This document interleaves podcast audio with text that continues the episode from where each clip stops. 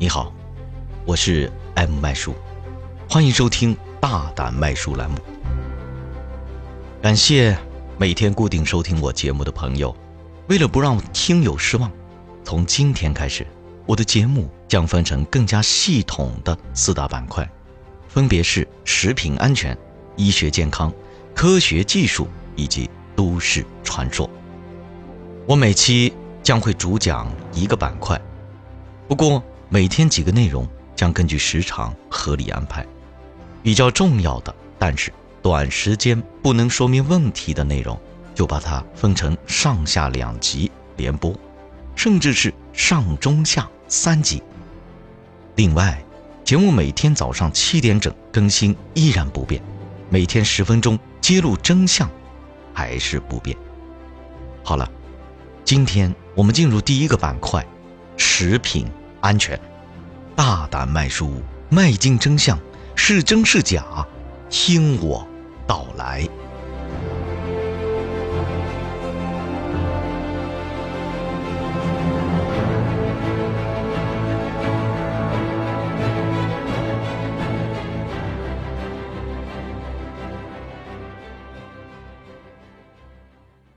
今天的第一个话题是市场上专门研制的儿童酱油有益健康，增强儿童食欲，是真还是假？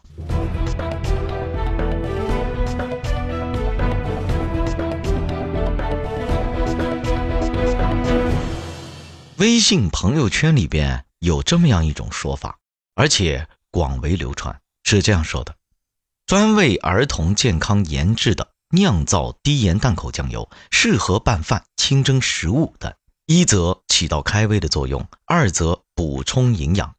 充分考虑处于发育期的儿童味觉特点，柔和鲜香，富含十八种氨基酸、有机酸、碳水化合物等儿童所需的营养元素，能在日常饮食中补充儿童成长所需，是增强儿童食欲的。调味能手，一般家长看到这样的解说，难免会肃然起敬，觉得既然是儿童专用，肯定对孩子的成长更为有利、更健康，也更安全吧。然而，事实并非如此。首先，我们来了解一下酱油。酱油呢是一种调味品，传统的酿制酱油以大豆和小麦作为原料。经过在发酵的过程当中，大豆蛋白被水解，会释放出许多谷氨酸。被释放出来的谷氨酸以谷氨酸钠的形式存在，这个是味精的成分。酱油的鲜味也主要来自于它。现代的技术还可以不经过发酵，直接用水解蛋白来配制酱油。酱油的核心是发酵水解大豆得到蛋白水解物。而配制酱油直接使用水解大豆蛋白，酱油中呢有一定的蛋白质、多肽或者氨基酸，但是含量只有百分之几。考虑到酱油是调味料，每天的食用量一般也就几克到十几克，这样算下来啊，其中的蛋白质和氨基酸对营养的贡献完全可以忽略。至于有机酸，碳水化合物更是摆弄名词的忽悠，随便吃几口蔬菜、水果、米饭、馒头，有机酸和碳水化合物就比酱油多的太多了。所以，不管儿童酱油怎么精心调制，所谓的补充营养都是胡扯。另外，第二个我们要知道的问题是什么呢？低盐淡口这种说法是真的吗？酱油的营养不值得期待，它唯一的价值就是调味。如果非要考虑它对健康的影响，其中盐就是最值得关注的因素。高盐不利于健康，它被认为是高血压直接的风险因素。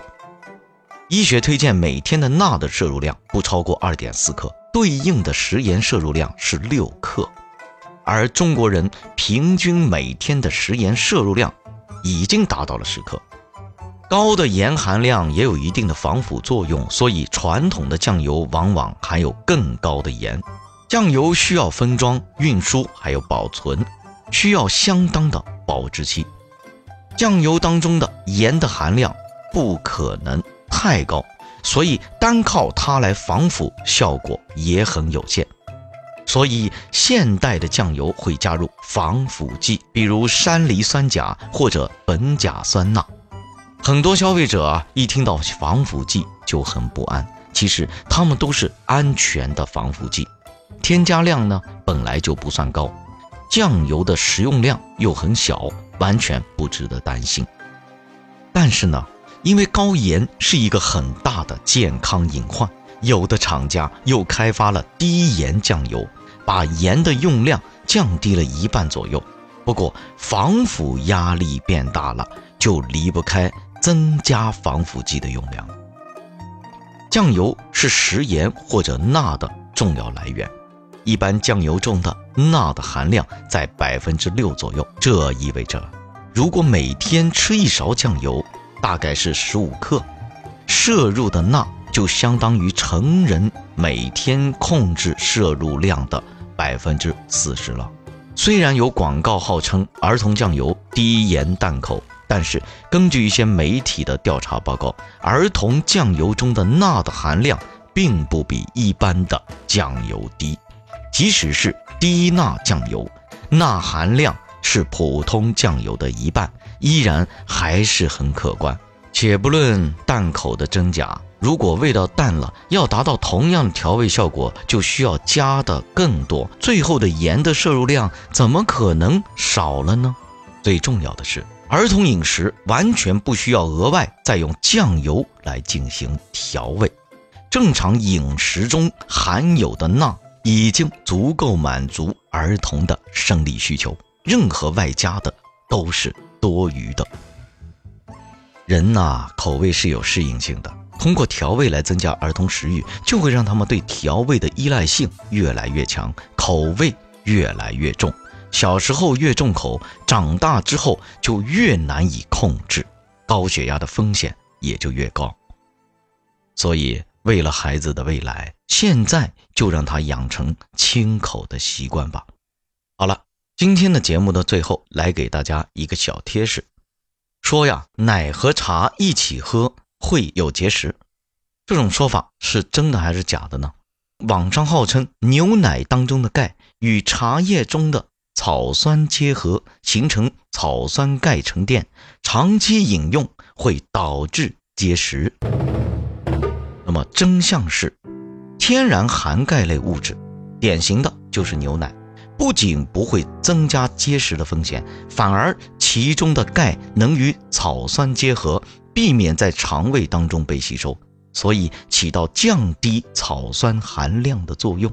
另外，茶叶中的草酸含量也并不高。事实上，无论是我国的藏蒙地区，还是酷爱奶茶的英国人，都没有任何研究指出他们的肾结石发病率有相较于不喝茶、奶茶或只单独喝茶地区的人有更显著的发病率。而且有意思的是，英国人的肾结石的发病率只有百分之二到三，远低于普遍百分之九到十的发病率。这个可能与英国人注重锻炼，而且饮食中的热量远低于肉食为主的蒙古族和藏族地区用极高热量的牦牛油、高鞣酸的砖茶所制成的酥油茶有关系。最后跟大家谈一下怎么避免肾结石，就和前面所说的，过量的蛋白、低钙、高糖、缺乏运动、喝水少，以及一部分人个人体质因素都有可能导致草酸型肾结石。